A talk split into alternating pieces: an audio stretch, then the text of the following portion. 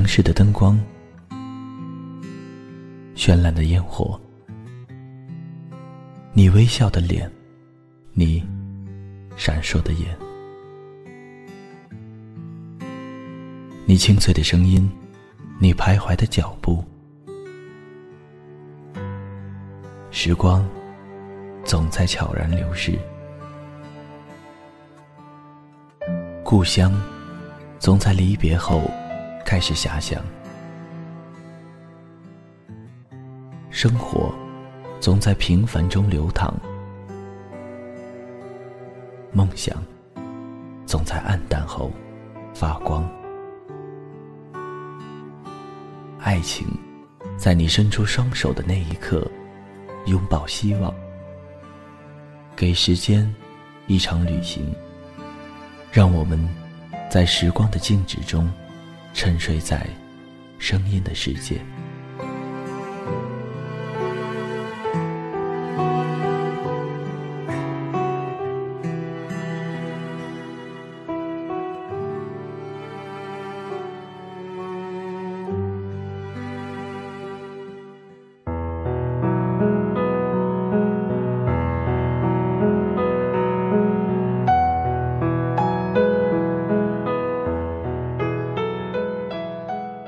嗨，大家好，这里是励志 FM 二一三九五，给时间一场旅行，我是江德顺。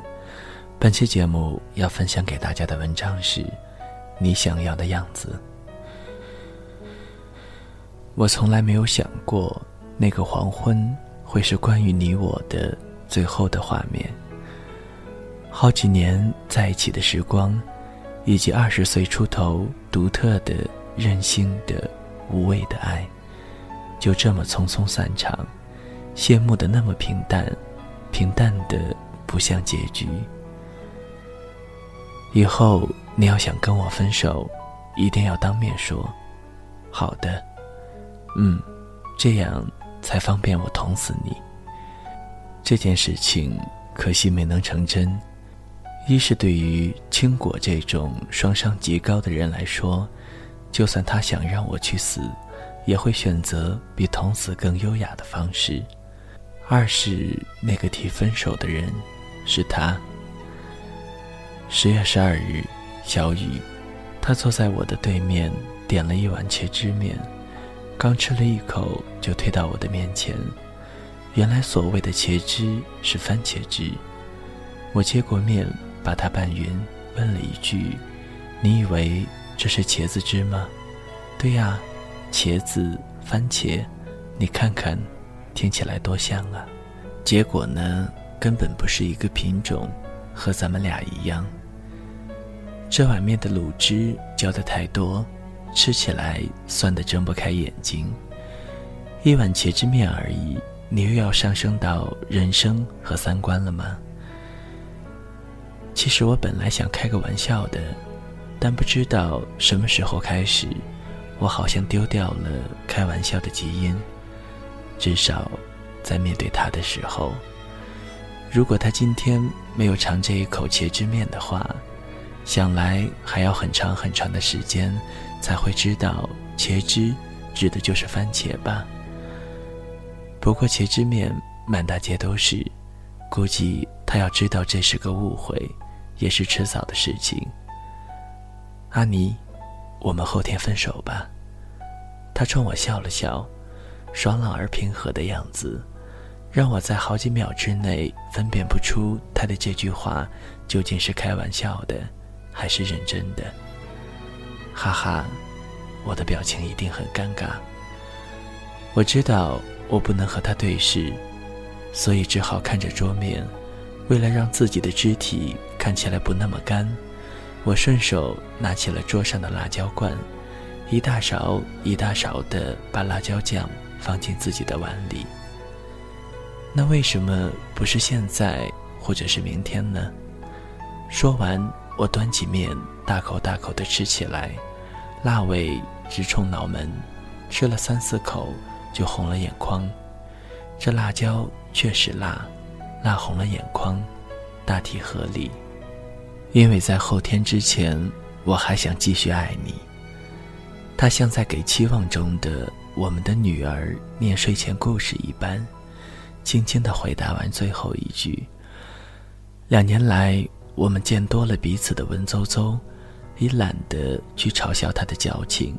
我没有回答，只抓起桌子上的抽纸，堵住鼻子，一张又一张的撕扯。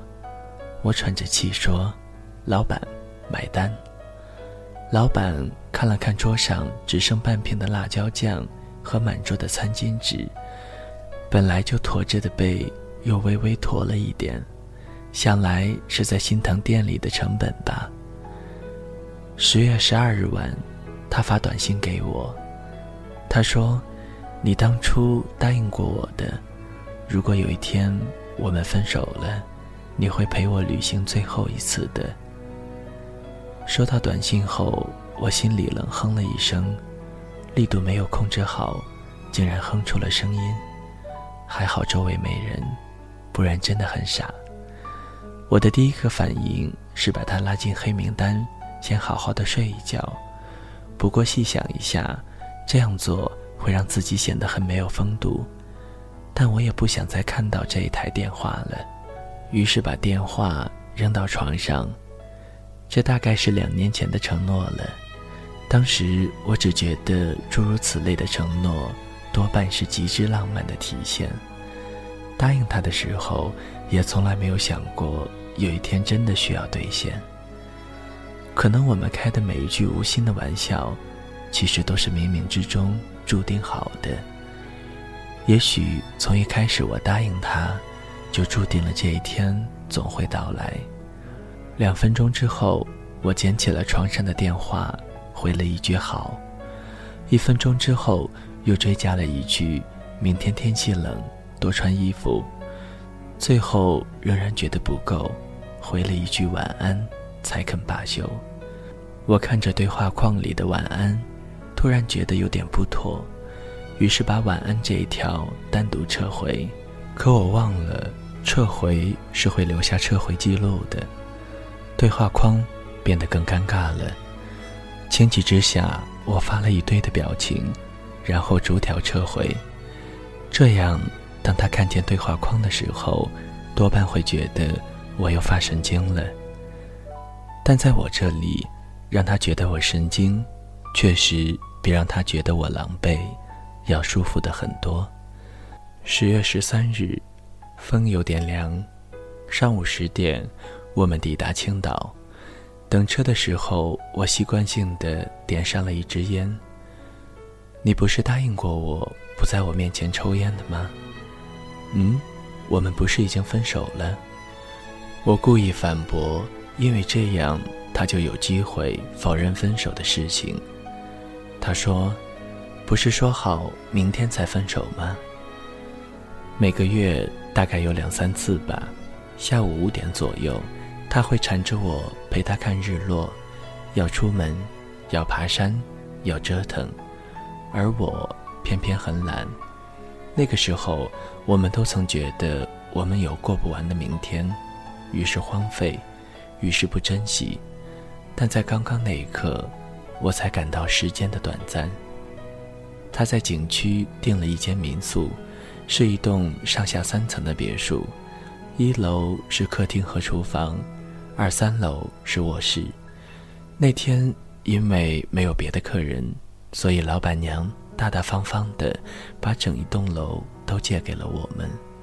我把行李放好后，见她靠在厨房门边。阿尼，这里有厨房哎，我在最后一次给你做一顿饭吧。这样真的好吗？他语气轻快，我也习惯性的调侃。有一瞬间。我以为我们真的在约会。对不起。想了想这三年那些答应了但没有做到的事情，以及那些对他不够好的日子，这三个字就脱口而出了。什么？他大概是没有听到。没事，带着明天就分手的心情去做这么温馨的一件事儿，确实很难找到合适的词语来形容。像得了一场重病，一边期待快点痊愈，一边又想把两手一摊，死了算了。那天晚上，我们去了民宿顶楼的露台，往前看是山，往后看是万家灯火。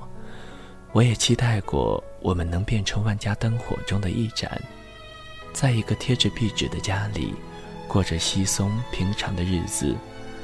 电视应该需要两台，这样我看美剧的时候不会耽误他看综艺。今天还是恋人，明天就当朋友的设定，还真是让人一时难以接受呢。他把头发撩到耳后，托着腮帮看着我。对呀，那我硬生生的把后面半句咽了回去。我本想说，对呀，那岂只是一时？你说我们还有没有机会重新在一起？顶楼的风很大，头发很乱。我问出这句话的时候，看起来应该很像不经意的样子。他看着星星问我。那你会变成我想要的样子吗？那你呢？我反问。他若有深意地看着我，随后摇摇头说：“不会。”我们相视一笑，言语平静。很长的时间里，我们都在极力扮演对方期待中的那个人，爱得战战兢兢，像要达成某种成就一般，于是成不了对方想要的样子。也做不了真诚的自己，于是走到了这个天台。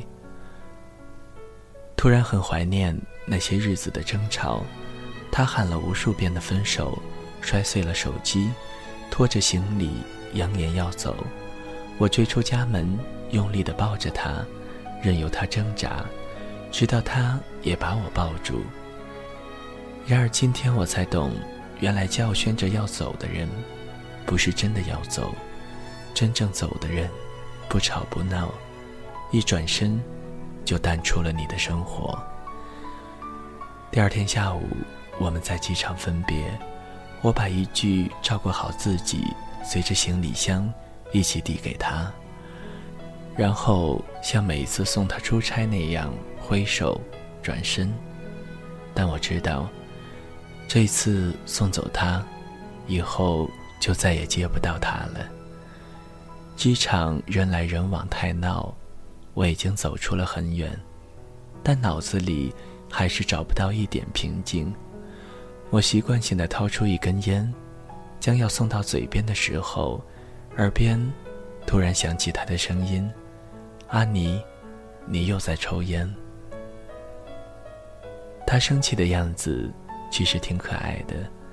我本能的笑着去躲他接下来的巴掌，可惜我的身边没有人。我收起笑容，把烟点上，深深的吸了一口。上一次这么正大光明的吸烟是三年前，下一次大约会是十五分钟后，和今后很长一段时间里的每一天。我想起那天挑房间的时候，他选了一间。舍，我们躺在床上，他背对着我，淡淡的说了一句：“你说过要陪我到一百岁的，还有七十三年，我怎么办？”听完，我本能的环顾房间，想要找到房间里的摄像机，他会不会把它偷偷藏在了哪儿？这个女人平日不喜欢看我拍的东西，倒是一整天。看那些整蛊视频，也许这次她是想开我的玩笑吧，想拍一下一个大男人哭哭啼啼的丑态，然后嘲笑个一年半载。妈的，他这样子玩弄感情，我真的会生气的，真的。要是真的有摄像机，我一定得砸碎，然后假装分手，甩门而去，一定要把他吓哭。他妈的，分手太难受了。如果这是个整人视频的话，你放到网上，一定有很多人点赞。我很努力的开了个玩笑，并且配合着笑了起来。我想，我真的丢掉了开玩笑的基因，因为他转身凝视我的时候，没有笑。刚才分享给大家的是这篇文章的男篇，接下来要分享给大家的是这一篇文章的女篇。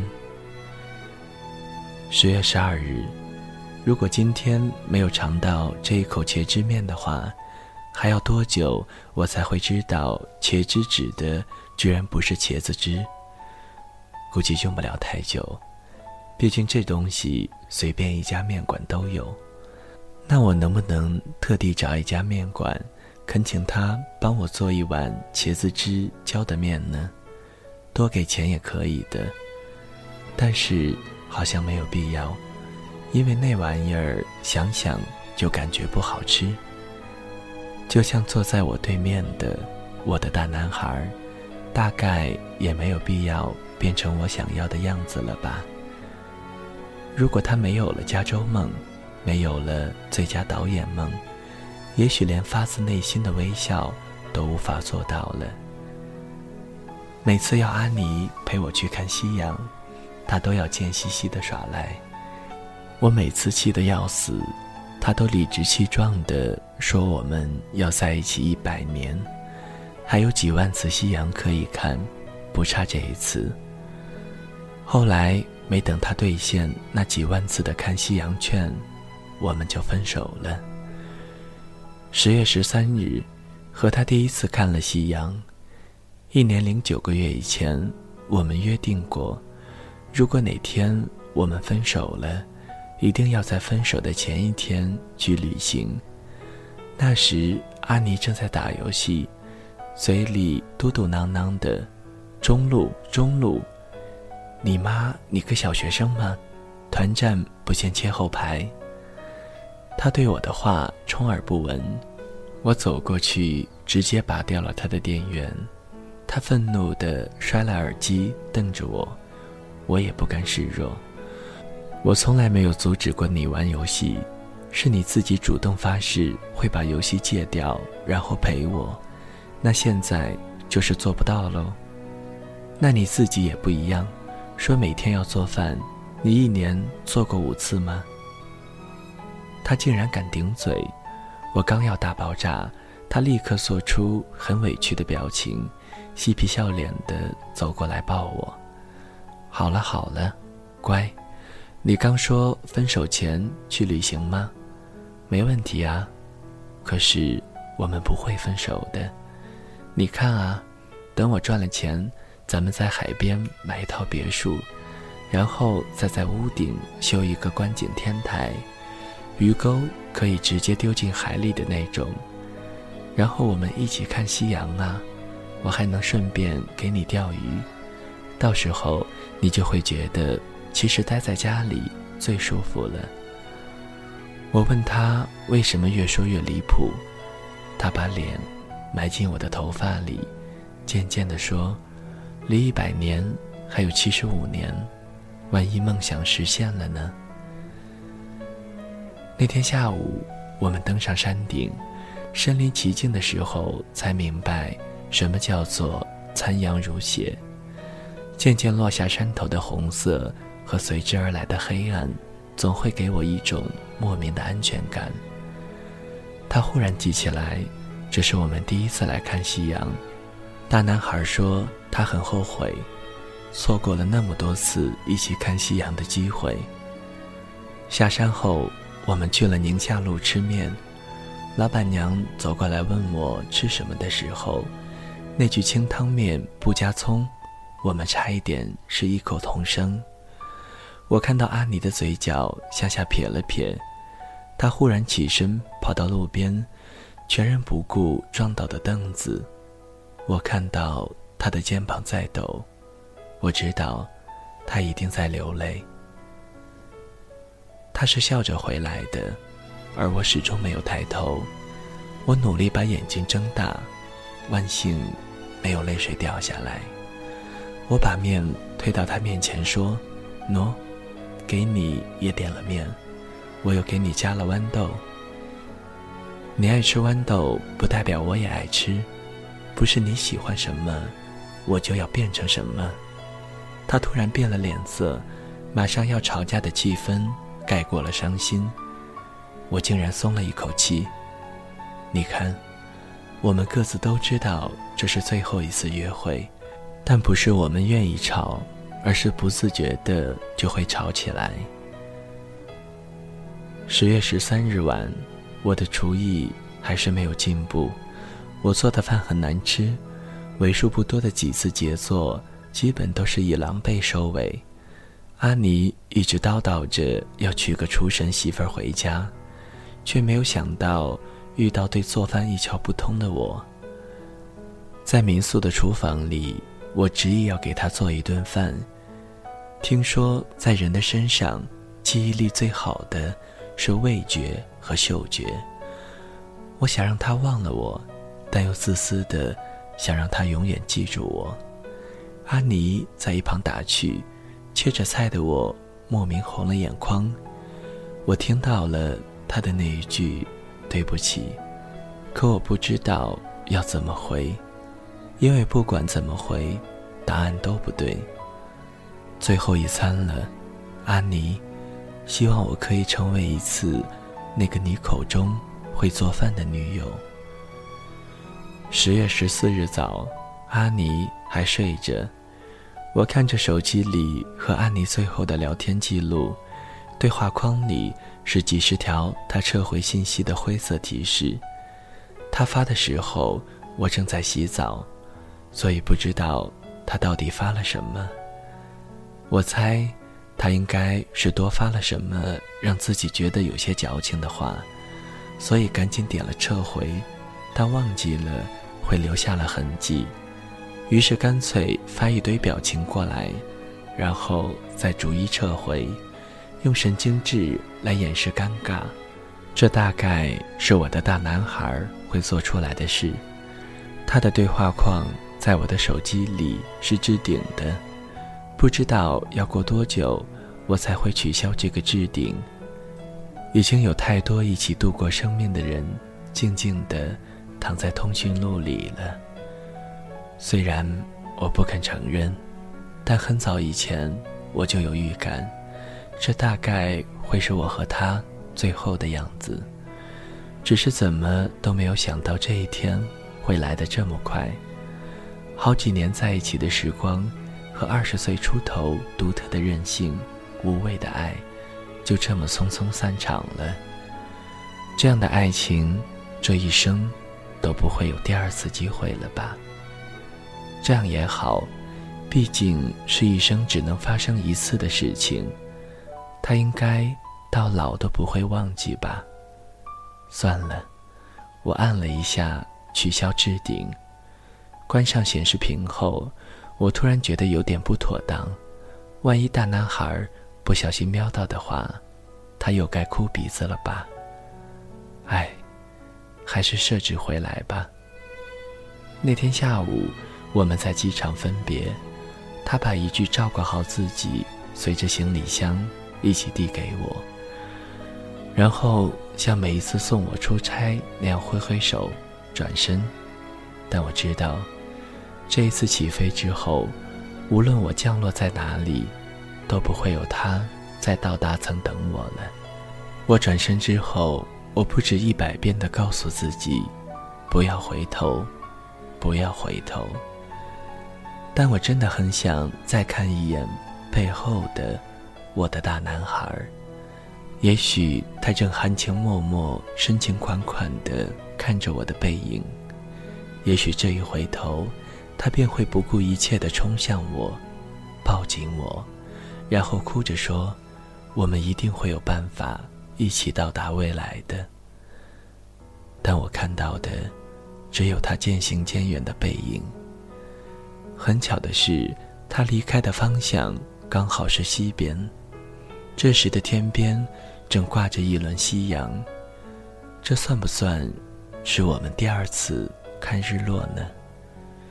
不知道他还会不会吸烟。经历了这一切，也许不会了吧。再见了，我的大男孩。